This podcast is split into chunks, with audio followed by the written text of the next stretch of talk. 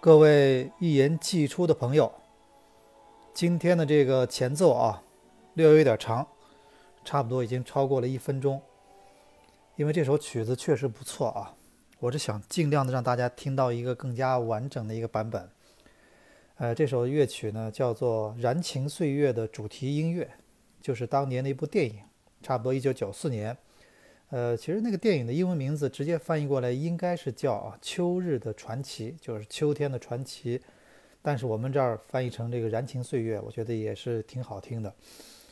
呃，这电影呢，其实里面好几个演员都大家非常熟悉啊，包括布拉特·皮特，这是他的早期作品。还有那个男主男主人公应该是演那个演那个最后的《沉默的羔羊》那个，应该是安东尼·霍普金斯啊。呃，他演父亲，然后他的三个儿子。在这个，他当时这故事其实呢，咱们看那个很多人看到这片段啊，以为这个电影是特别特别，就是正能量、特别那个振奋人心的一个大团圆的电影。好，但是其实真的好像不是，因为当年我看过以后，我觉得这个电影其实开头是感觉是有点这样的啊，他那个一个父亲厌倦了战争，带着三个儿子来到了一个呃，等于是像荒郊野外的地方啊，开始过一种很悠闲的田园生活。然后呢，这个小儿子出去读书啊，后来带了一个女朋友回来。然后这个剧情呢，听上去有点狗血啊。就这几个兄弟后来都挺喜欢这个女朋友的，小儿子的女朋友的。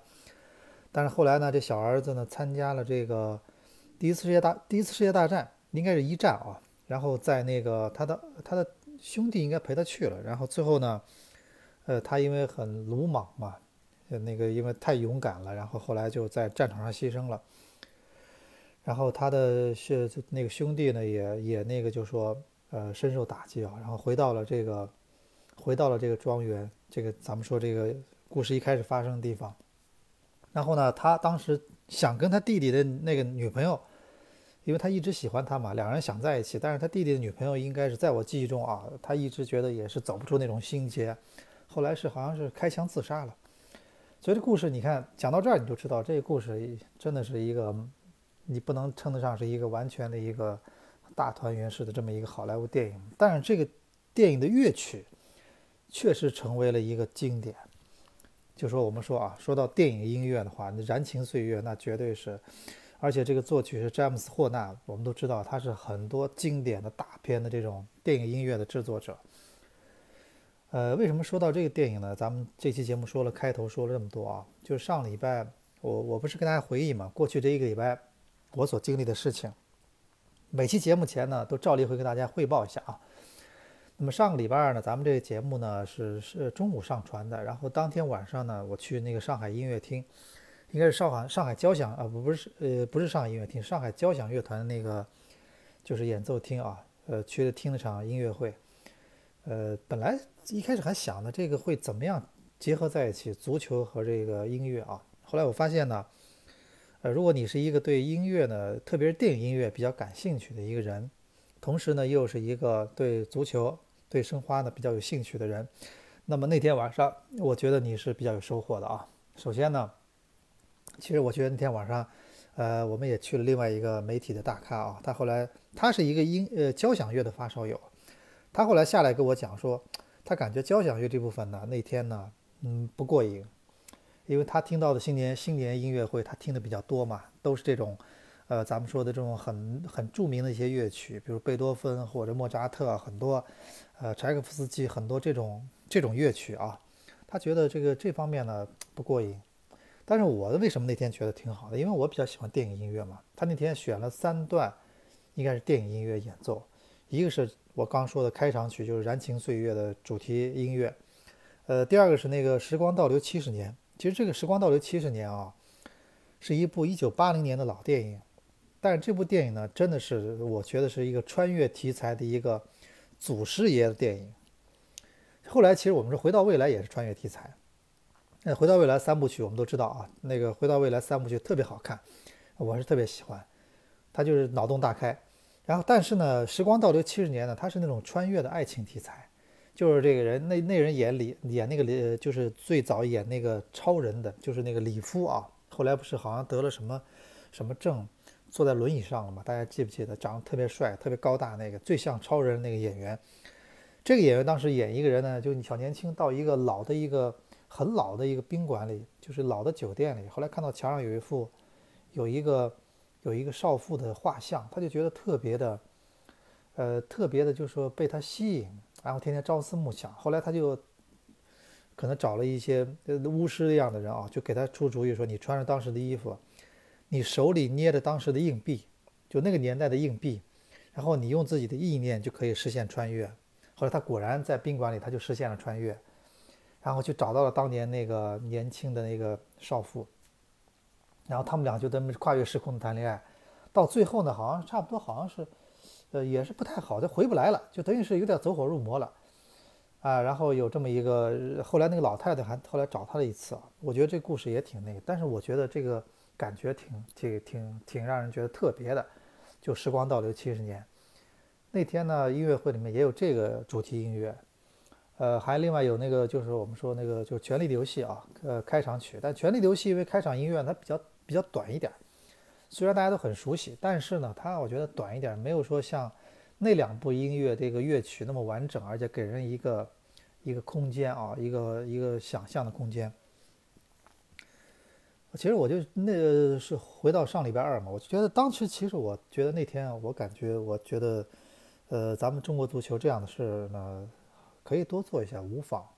为什么呢？很多人是也跟我后来留言说说中国足球的水平这么差，踢的又这么差，这种心思不要花在这些事情上，对吧？这个也也是一个想法，对吧？但是我是认为什么呢？我一直认为足球呢，你要去你要去做职业足球的话，职业足球它就是一个。就是要包装，这个包装是各方面的。你看那天很多人，我觉得那天其实很大亮点，它不是音乐会本身，而是那天穿着一身正装的那些生那些足球的教练和球员，啊，是那天活动的一个亮点。因为平时大家看惯了他穿着各种呃比赛服、训练服或者或者那个呃什么样的比较嘻哈的衣服啊，但是那天全部是正装，那我觉得这是让人感觉是。呃，可以去呃去感觉一下，挺好的，啊，偶尔去，而且我觉得出来的视觉效果会特别好，这就是包装的一种。另外是那种音乐会的形式，我觉得没什么不可以的啊。咱们说到包装啊，那个这这期节目呢，咱们是在二月十四号前一天，你看那个情人节这个节日，不就是我觉得是一个非常成功的一个包装吗？呃，二月十四号其实已经是从我们开始读大学开始到现在，那就是一个。啊，那就是一个呃，等于是被包装好的一个节日。这一天大家都要准备礼物给对方，而且都要所有的地方、餐厅什么都非常热门。呃，因为这一天呢，其实呃是已经被包装成一个非常成功的一个案例了。我还说一个什么呢？就是还有我给大家说一个，就是呃，大家知道中国一个情人节叫七七，就是七月七号嘛，应该是叫呃牛郎织女见面的日子啊，那个。真的包装的时候，我是经经历了整个的过程。就是在我刚工作没两年的时候，有一次有个座谈会在上海，那个当时就在大家座谈的目的，座谈的话题就是说要不要包装中国的这个情人节七夕，对吧？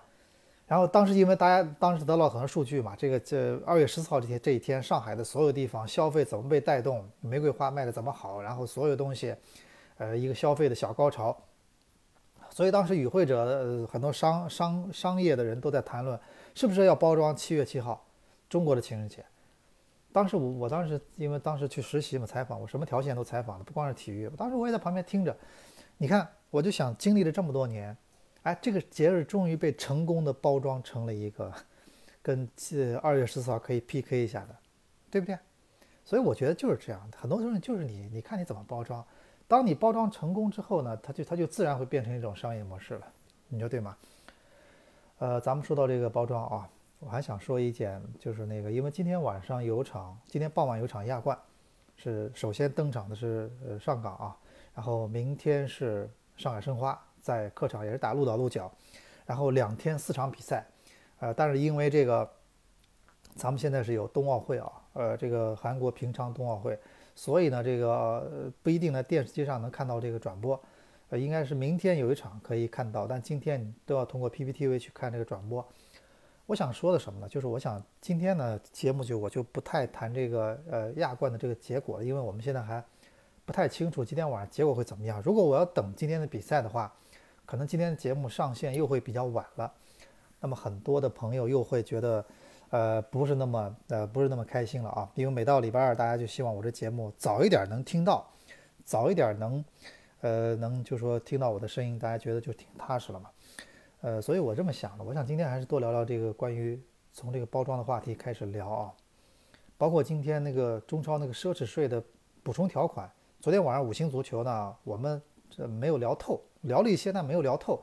今天我还会继续跟大家分析这个这个具体的条文对所有球队的影响，甚至对中超明年的很多比赛本身的影响，都会是潜移默化的存在。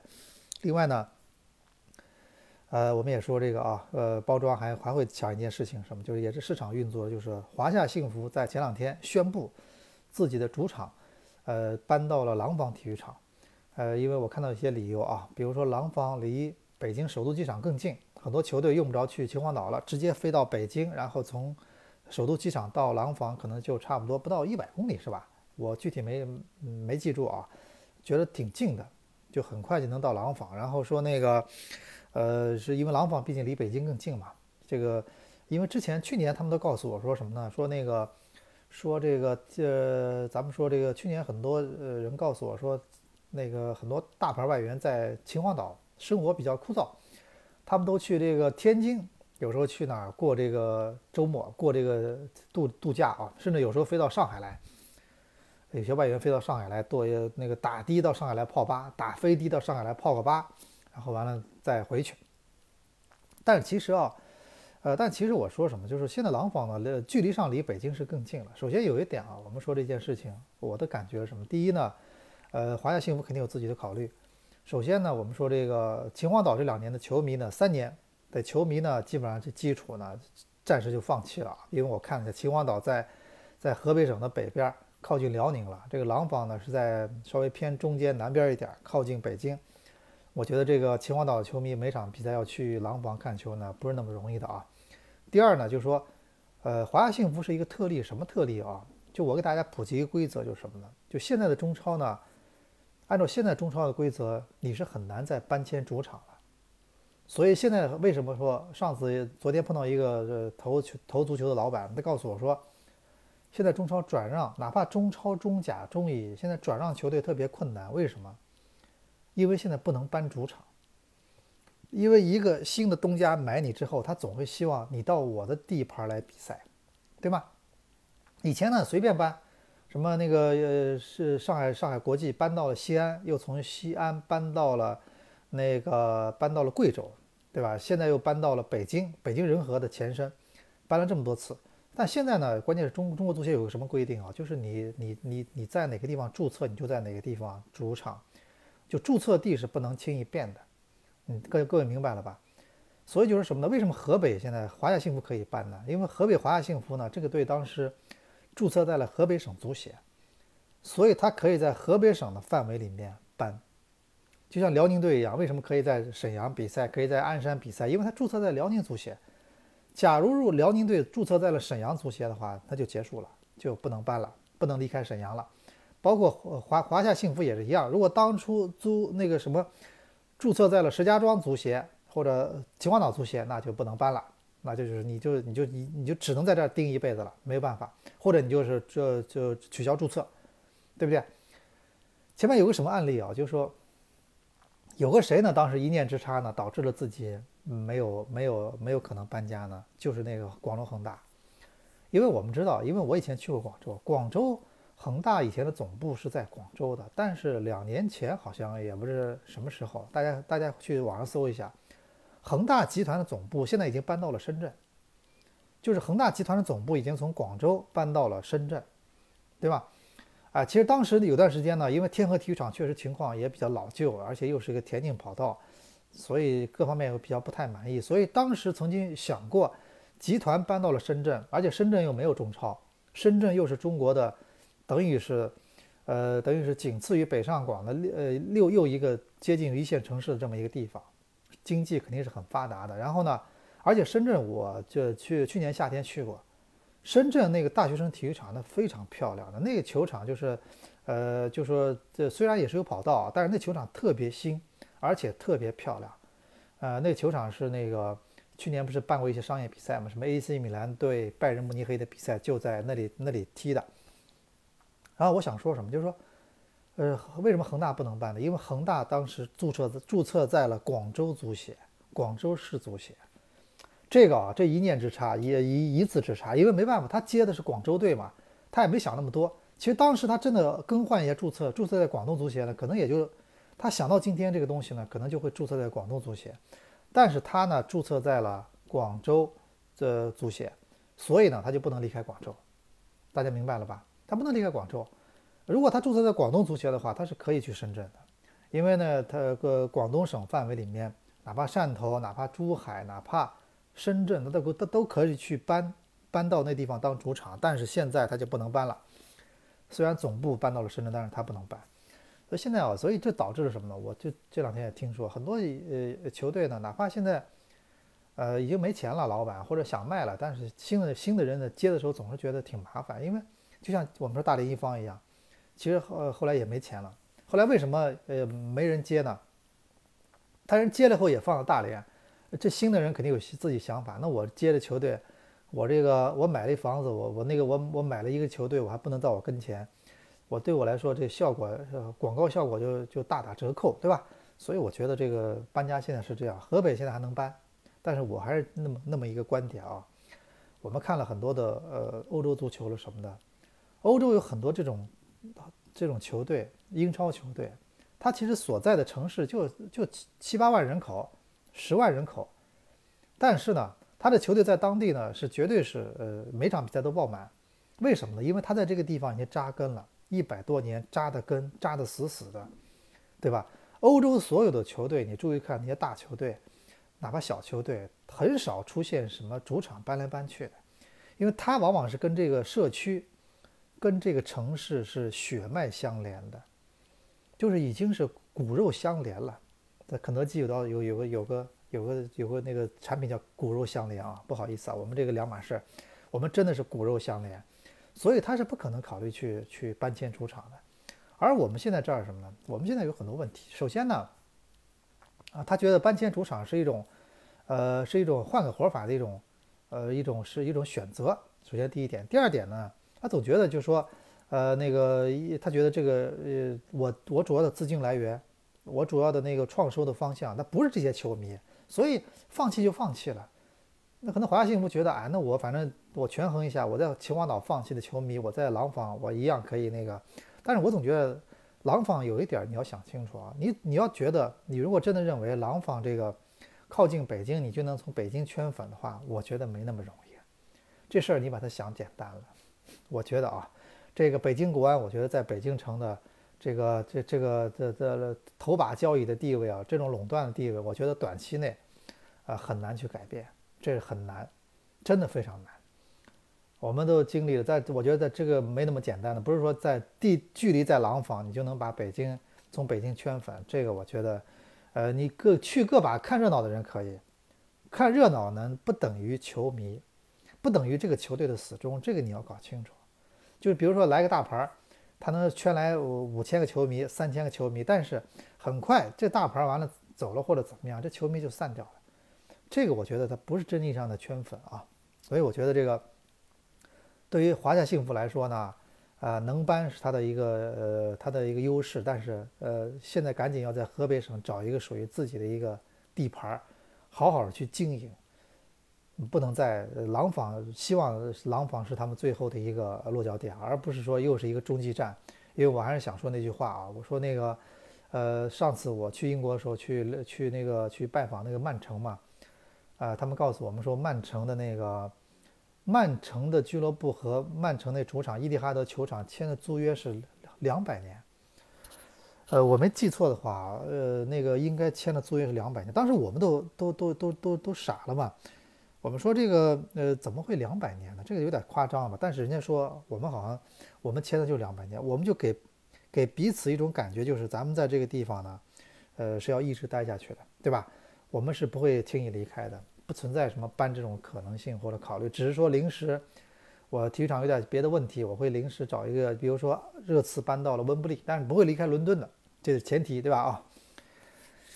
呃，说到了伦敦那个热刺啊，上礼拜你看有一场比赛，呃，热刺搬到了温布利之后啊，呃，上上周在那个呃在温布利球场对阿森纳的一个北伦敦德比，我后来看了一下这场比赛的现场观众是八万八万多人，创造了英超联赛单场的上场的呃是上座的最高纪录。因为我们都知道这个英超的一般的球场最多也就七万多，也就是很大，这个数字已经很很庞大了。比如老特拉福德这样的，或者和那个。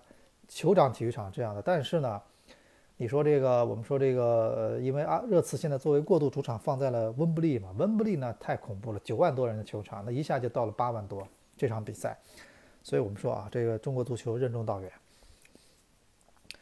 然后我们说到这个包装，我还是说一句，说一跟包装有关的话题，什么呢？就是我们说这球衣，就是昨天我在五星足球的时候，我我也点到了，我就一件事情，我就说很多人说了，说这个呃。很多人跟我聊说中国足球到底现在有没有泡沫？我说泡沫有。他问我严不严重？我说非常严重。呃，他们说那个那为什么内马尔还可以？内马尔可以卖那么贵，中国球员就不能卖那么贵呢？我说你说能一样吗？我跟他们说了，我说内马尔去大巴黎，他转会大巴黎之后，大巴黎那第一个月的内马尔的球衣销售是十二万件，这就是内马尔效应的一部分。就他有这样的号召力，他去了之后，大巴黎所带来的关注和实实际际的，就实实在在的这种商业回报，那是你看得见的，对吧？他们这个呃产业链已经非常完整，大家这个算这个账的时候都算得很清楚了。但是我们现在回到中国，呃，那个前两天又又在吵，因为上礼拜不是中超的球衣又公布了嘛，很多球迷又在，我已经每年重复一次，我都不想再说了，我每年。在联赛开始前会说一次这话题，我已经说了快十年了，对吧？呃，中国足协的人都碰到我都知道，哎，我知道你每年都会提这个事儿，他们碰到我也跟我说，说那个，我知道你你是一直说说球衣后面应该有名字，我说这是最起码的呀，一个职职业球员俱乐部花了这么多钱引来的大牌，德罗巴，德罗巴在全世界效力那么多俱乐部，唯一一家没有在背后印他名字的就是中国中超的俱乐部。那个那不都一样吗？所有这些球星，什么阿内尔卡，还有是我们说的这个，所有你买来的大牌卡希尔，他们这辈子穿的唯一一个不印自己名字的俱乐部球衣就是在中国，你觉得正常吗？不正常呀，一定不对的呀，对吗？今年又被人说这事儿，那我现在可以告告告诉大家这件事呢，你还别让真的别让那些什么那些呃耐克什么去背这锅，我很清楚的了解这件事情的经过是首先要中超公司决定。而中超公司决定印不印名字，要所有的俱乐部和这些人一起投票表决。而你你你想象一下，有多少俱乐部真的希望背后印名字呢？对他们来说，这个到底这个这个名，我我就这么说吧，在在后面的号码上面，对他们来说印一个名字带来的收入可能也就那么多。但是如果一上面一个在他们号码上面如果印一个广告带来的数字。那是不能同同日而语的，对不对？所以没有，首先很多俱乐部他不愿意这样，他觉得我我印名字干嘛，对吧？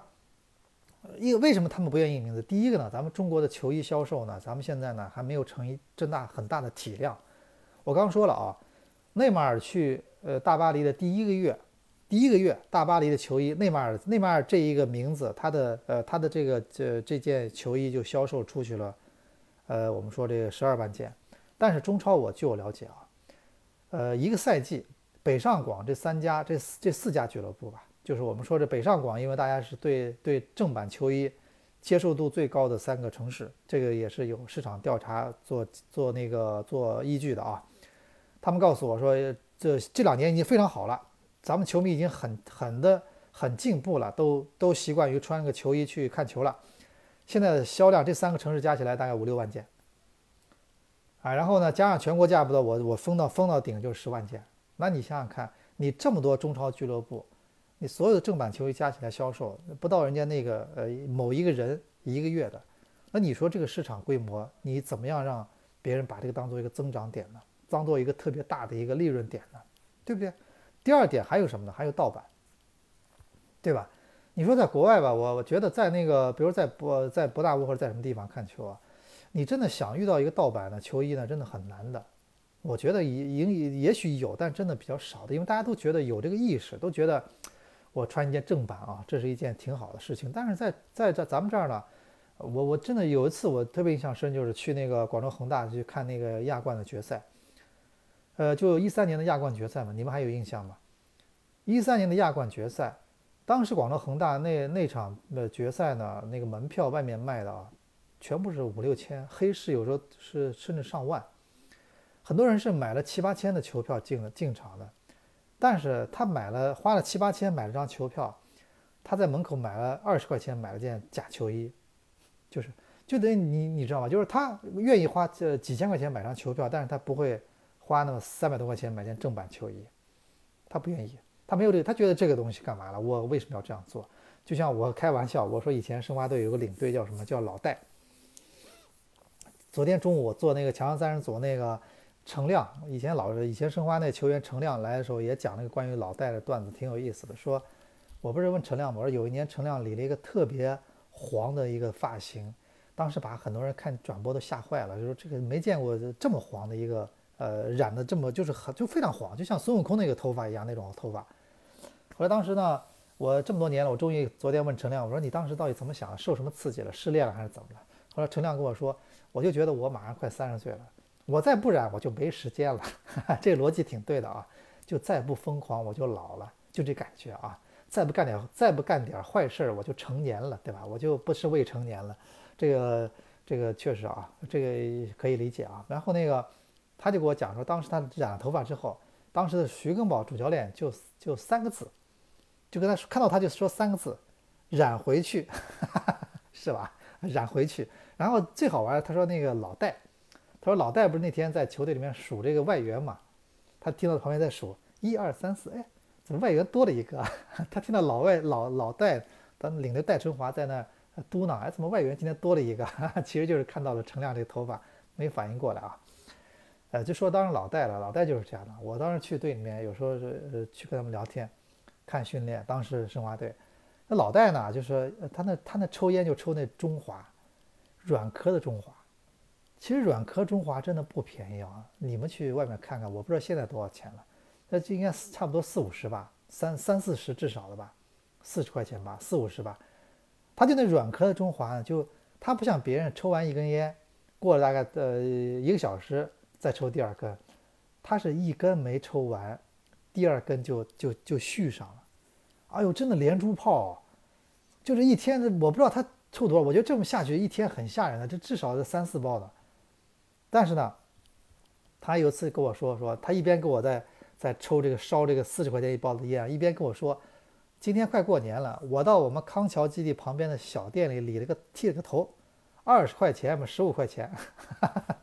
当时我就跟老戴说，我说你看你啊，一天那个抽烟就抽个几百块，然后这个头剃一个头呢，啊剃个十块钱，呃好像十块钱啊，我觉得确实这个不像话。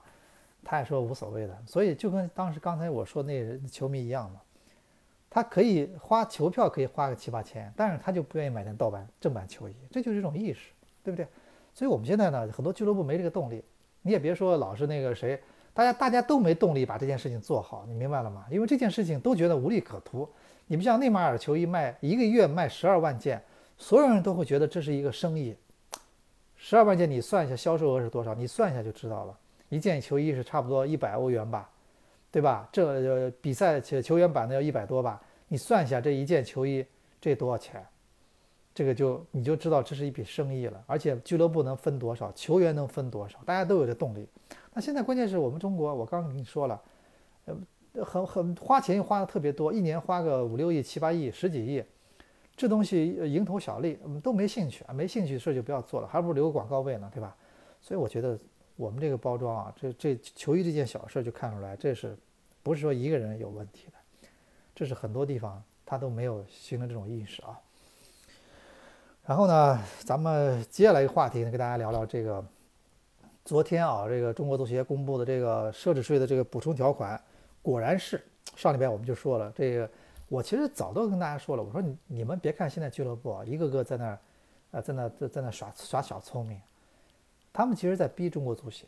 我跟你说，舆论其实没说什么。你别老觉得中国足协什么舆论，中国足协到后来他有面子，他觉得你们，你看，我都说了规定了，你们不断的在在在调戏我，在在羞辱我，就上海话在拢送我，你知道吗？就在在把想我，在玩我，你知道吧？就是就觉还显得特别聪明，就觉得你看显得我都我特聪明，你看我特聪明，我又绕过去了，我又作弊成功了。但是你别忘了有一点，你狠不过足协。中国足协它拥有对这个事情的解释权，它拥有立法权。足球里面，中国足球的中超的游戏规则，它拥有立法权和解释权，这很恐怖的。而且它关键，它要注册。你你不是不不是说离开他你可以玩？你对不起，你不在我这儿注册，你不能上场比赛。所以他手里面捏着你的命门，命门知道吧？所以你你把他逼急的话，他就他就开始疯狂的反击。所以我认为这就是中国足协一次疯狂的反击，对吧？你们好了，你们的我我先让你们表演。有点像咱们以前那种什么呢？我也不能说是钓鱼式执法啊，呃，那个我也不是钓鱼式执法，就有点像咱们以前什么，就是那种，就那种，就是，呃，怎么说呢？就先引蛇出洞，让你们先，啊，那个我走两步啊，我那个大家听到脚步声不要不要有什么那个不舒服啊，我这走两步，我倒点水，我看我家里的花儿好像有点这个，有点枯了，我得浇一浇花儿，要浇一浇啊。我我想跟你说的就是什么？就是说，就像引蛇出洞一样啊，你们先先表演。给你们先表演的空间啊，那个全健表演完，然后北京国安表演，大家都竞争相的表演，但是呢，呃，中国足协一直在旁边什么呢？一直在暗中观察。我的感觉就是中国足协一直在暗中观察，然后观察的差不多呢，终于憋出一个大招，憋出一个挺狠的招。哎，对，是你不是都已经好合同都签了是吧？比如北京国安、巴坎布合同签了吧？合同签了啊。现在要退货，退货钱也退不回来了，是吧？好了，现在开始你怎么办？你自己决定。昨天我一看啊，我一看，首先这个东西，它的这这这次的东西它是有备而来的，你们就注意看它的篇幅整整三页纸，三页纸啊，A4 纸差不多三页还多一点儿。它上次的规定本身奢侈税的规定它只有两页，你们注意看一下是不是两两到三页吧？补充规定比这个多。而且它里面说了什么呢？我跟你说，大家几个关键词，你们去看去啊。呃，首先有一个就是他那个，呃，他那个什么，呃，就说，呃，你自己买断的，你要算作转会费。然后下面有几个条款，你要来，你要这样的球员来注册的时候，你要给我提供这么几个资料。其实这几个资料呢，我觉得球员俱乐部他做双份儿、做假的可个那个风险是巨大的。我据我了解啊，尤其国际转会，这是第一点。第二点呢？我觉得第二点其实蛮狠的，就是他对于这个事情的处罚，啊，第二点就是他做先租借，后来变转会，这就是针对莫德斯特的情况。你先租也没用，所有的钱我都要算在里面的，对吧？这是第二点。第三点啊，最狠点就来了，就是他的处罚。就以前中国足协的很多规则呢，没有因为没有处罚的那个条例的话，就没有价值了。这个规定你就没有意思嘛。就像去年，我们并不清楚那个 U 二三球员你不按照规定会怎么样。今年就很明确了，你不按照规定违反了 U 二三规定，这个比赛算你弃权，算你零比三输，这不就是很明确了吗？你达不到标准，你或者怎么样，呃，就按照算你的输。今年这个，我觉得昨天这个补充条款一样的，你们注意看里面，呃，关于这个什么，我们说的这个关于这个啊，这个，呃，就是就是处罚，它特别细，就是多少多少钱，我我扣你几分，多少多少钱扣你几分，我觉得他立这么细的规定。你觉得还是一个完全的一个呃废纸的话，我认为可能性不是特别大。我觉得他已经做好了打算了，我感觉，而且你你知道，我一直觉得里面有个关键词，你们要去研究这条最狠，就是他会在那个就是那个差不多三月一号，就是等于是联赛的注册全部结束之后，他会对所有的内外援做一个公示。这公示期啊，我们也知道，一般球队转让的公示期只有一个月。他这公示期是什么呢？是整整四个月，到七月十四号夏季转会窗口开始，然后第二次夏季转会结束之后，公示期是什么呢？又是四个月，到第二次冬季转会开始。你们明白这个意思了吗？就说只要在联赛中间有人实名举报这个这个对方的参赛球员存在这样的违规情况，那么就要扣除他二零一八赛季的积分，同时这个球员要取消他的。呃，临时取消他的比赛资格，同时还要就是罚款加扣分，加我们说的这个取消这个人这个人的比，但是比赛资格三个是同步进行的，不是说你交了，不是说你扣了十分你就你就不交钱了，没有这说的，这个其实挺狠的。而且我跟你说啊，我们一直说什么呢？就其他俱乐部，咱们一直说他没有举报的动力。但是我跟你说，这个规定就告诉你，很多很多俱乐部他有就有举报的动力了。你们你们反应过来了吗？就说他以前比如说公示期只有一个月的话，那么联赛开打了，好了，你已经你再你再说什么都没用。现在不一样，联赛期间一样可以举报。如果我再跟你保级，你是我们俩是保级对手，我们俩是夺冠对手，我们俩是争亚冠的对手，我掌握了你手里面这个球员有问题的。证据，我可以完全可以在联赛中间对你进行举报，最终导致什么呢？导致如果我的这举报最后最终被中国足协采信，就是你将会被扣分，你知道吧？你将会被扣分。你你想想看，这个东西联赛里面扣个三四分，扣下来什么结果？我就这么说，我就跟大家举个例子了。我说中国足协其实很多东西啊，我就这么举个例子，像去年咱们就知道权健和华夏幸福在最后在争这个争这个争这个亚冠资格。争这个第三嘛，呃，最后是权健拿到了第三，华夏幸福是第四，所以后来没打亚冠吧。但你仔细想想看，我们看到这次不是张修为这个事儿嘛，这个 U 二三这个事情不是年龄做做不是涉及作假了什么的。其实如果当时呃张修为，当然现在中国足协说了，张修为是年龄是其实是呃更更小的，他年龄没有问题，只是当年作假了，现在没有作假。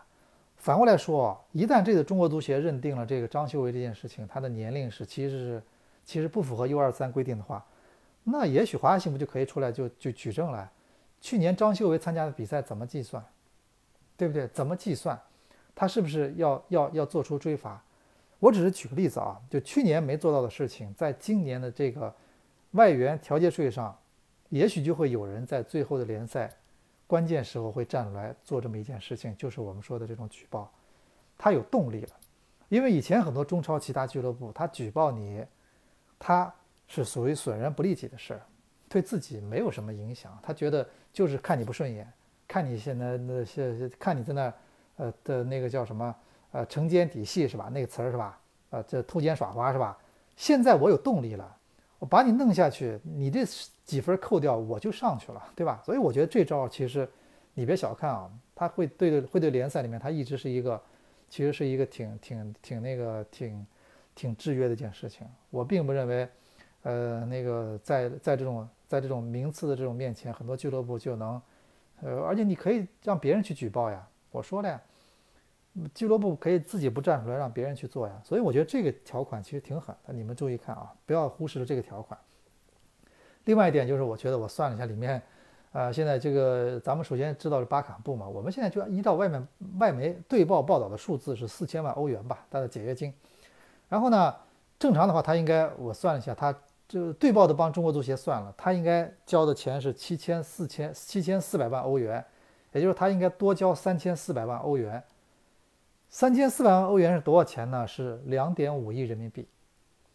我我对照了一下那个啊，就如果最终真的是我们说的极端情况，就极端极端的情况，就是这北京国安就是这那个拒不承认这个事情里面，呃，他们是要去付什么调解费的，然后最终证明这个是要付这么多钱，三千四百万欧元的话，那么按照昨天中国足协规定的规定的话，那么北京国安可能会被联赛扣掉积分是多少分呢？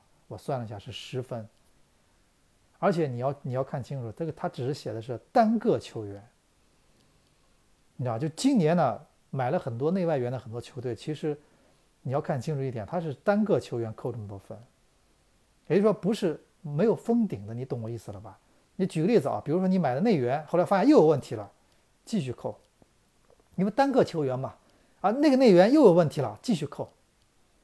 对吧？所以我觉得这个你要这么推推论的话，是蛮吓人一件事情。所以我认为这个事情我们要观望。我们看这个，呃，这个这几个今年冬天啊，特别引人注目的几个演员会怎么去怎么去画句号，包括那个包括那个莫德斯的那一单，最后会怎么处理？这个我觉得特别有意思。这个春节啊，这个年注定很多俱乐部的人他是过得不踏实的，一定会这样的。你放心好了，因为我觉得这次这规定出来都细到这个地步的话，你还非要说。这个怎么怎么样啊？当然了，我觉得中国这个社会呢，我们都觉得这个执行啊是去向来是比较难的，对吧？而且我们咱们中国有一个呃很多在这个在这里面有一个很不好的一个，我觉得不太好的一个呃，一个观一个做法就是总是要抓典型，就是抓典型意味着什么呢？就是抓了一些典型，放了一些，就抓典型背后一定是有这个潜台词，就说哎，同样这个，比如当年打假球，呃，有四个队打假球了啊，我们看一下案情啊，觉得这个抓个典型吧，其中啪这个你这这典型这个重罚，其他三个你回去反省啊，那个这那个回去反省一下，下不为例。法律面前应该是平等的，不应该有什么呢？就说，呃，谁是典型，谁是要去，呃，要去那个要去，呃，从轻处罚。这正常情况下，它就应该是，它就应该是一个，呃，公平的一个原则，对不对？所以我觉得就是我我们真的很希望，如果中国足协真的认定这件事情是是是是对的，那么就去坚持做。但是我是觉得什么呢？就是我对他的下的结论就是什么呢？就是前面两年他该做很多事情没做，他不作为；前面三年在中国足球这个泡沫疯狂膨胀的时候他不作为，然后现在发现这个控制不住了，控制不住了，你知道吧？然后他只能胡作为，就是就开始就说啊那个就是就开始就说你你都已经泡沫都成这样了，你你先去做啊！你现在这个就是说，我觉得就是动作下的过猛了，对吧？如果你去年夏天就。就这个出台这个规则的时候，你就多多考虑这种可能性，把这个规则这两次的这个这个我们说昨天和当初去年夏天的规则，同时在去年推出来的话，我觉得可能效果会好很多，对吧？而不是说什么呢？完全把去年那个规则做了这么大一个补充，我觉得啊，我感觉就是确实，呃，只能证明现在咱们这个呃政策制定的部门呢，就是确实在很多事情上慢慢拍。但是很多人说了嘛，说上有对策，下有政策。我倒觉得这次不一样。我觉得这次是，你们不信看着，这次最终结果可能会是什么呢？最终结果可能会是下有对策，上接着会有政策，就有点像房地产调控了。就你下面怎么做，我上面就怎么跟着你做做调控，会一直做到你觉得我已经所有漏洞都堵上。我觉得这可能性是完全存在的，对吧？其实我认为啊，咱们是回过头讲。我们昨天不是在做节目的时候，五星足球在看那个日本联赛的画面嘛？日本超级杯的画面特别，现场气氛特别好，怎么怎么？我们就说，日本足球很早人家就人家就规定了，俱乐部连续三年亏损就要被取消注册，人家很坚决嘛，人家就是你我认定了这个，我不要跟你啰嗦什么让不让你买外援，我这样后你就不会买了嘛，你就不会乱烧钱了嘛？你怎么烧钱？你告诉我，你说你你现在每每年花了十几亿，你怎么把这个账做平？你把财报表拿过来让我看，你你做假账是重罪，你来你来做我看，你把一个十几每年花了十几亿，你把这个都做的盈利我看看，你你你有这个脸去做盈利吗？足球啊不是别的啊，你你花每年花了十几个亿，然后你把这个这个俱乐部做盈利，你告诉我你这怎么做，对吧？所以我觉得什么就是说，呃，虽然财务是可以做一些呃一些一些水分，但是我觉得关键还是什么呢？你像日本那样，就明确的说。啊，就是告诉你，三年三年职业俱乐部连续三年亏损，你就被你就被你就被摘牌，事情就就慢慢的就恢复到理性了，对吧？大家都觉得我我这件事情呢，要在一个合理投投入情况下去竞争就可以了。而现在不是什么呢？现在我而我觉得有个倾向就是什么呢？现在所有的咱们的中国足协的所有注意力都在集中在中超联赛上，你希你又希望它是一个商业联赛，又希望它能肩负起青训，又希望它能。为国争光，所以对他的要求太多。他现在变成了个四不像，商业联赛吧又不是。你看你球衣名字都没有，你那个的场地那么差，那么多奥体中心。我上礼拜看那个中超的赛程啊，我一看那个那么多奥体中心，我就头疼。那么多奥体中心就意味着有那么多球迷必须隔着那么远的跑道看比赛。你本身那个比赛吧水平你就比英超差，你还让人觉得看隔着这么远看你踢球。这感觉啊，我觉得真的好好把这些东西都都补上吧，啊，那个而不是说天天咱们老盯着那几个外援什么的，这个没啥意思，嗯，真的没啥意思。我觉得啊，坦率的说啊，咱们这个今天的这个中午啊，呃，今天是在中午录的，今天中午的上海是阳光明媚，但是我们也都知道啊，是春节期间上海要下雨，这个呃也是希望大家不管下雨还是晴天，都能有一个好心情。特别是我们这个今天这期节目呢，是在，呃，这个我们说鸡年的最后一期，也是在这里啊，呃，一定要祝大家这个新的一年，呃，身体健康，全家幸福，对吧？啊，也是给各位送上很多祝福啊。然后希望你呢，祝各位一本万利，左右逢源，然后生龙活虎，四季平安，五谷丰登，六路亨通，七星拱月，八面玲珑。然后最重要的是狗年大顺啊。然后咱们这个也希望你支持的球队在新的赛季里可以取得更好的成绩，在新的一年里，那我们这个，呃，我们这个一言既出啊，这个这一年又跟大家走过了这一年，这一年也是一起啊。陪大家度过了很多不眠之夜，也是伴随很多人呢，呃，就是睡得更好，吃得更香，心情更好。呃，包以我们更希望啊，给给大家一些正能量的东西。这两天不是有个直播的一个人，不是也是被人被曝光了嘛？确实，我觉得现在这种平台里面给大家正能量的也不是那么容易的啊。但至少我觉得我过去这一年这么多期节目，每个礼拜一次的相伴。呃，给各位更多的还是一个，还是一个正能量啊。那么咱们就说，在新的一年里，我们继续再见。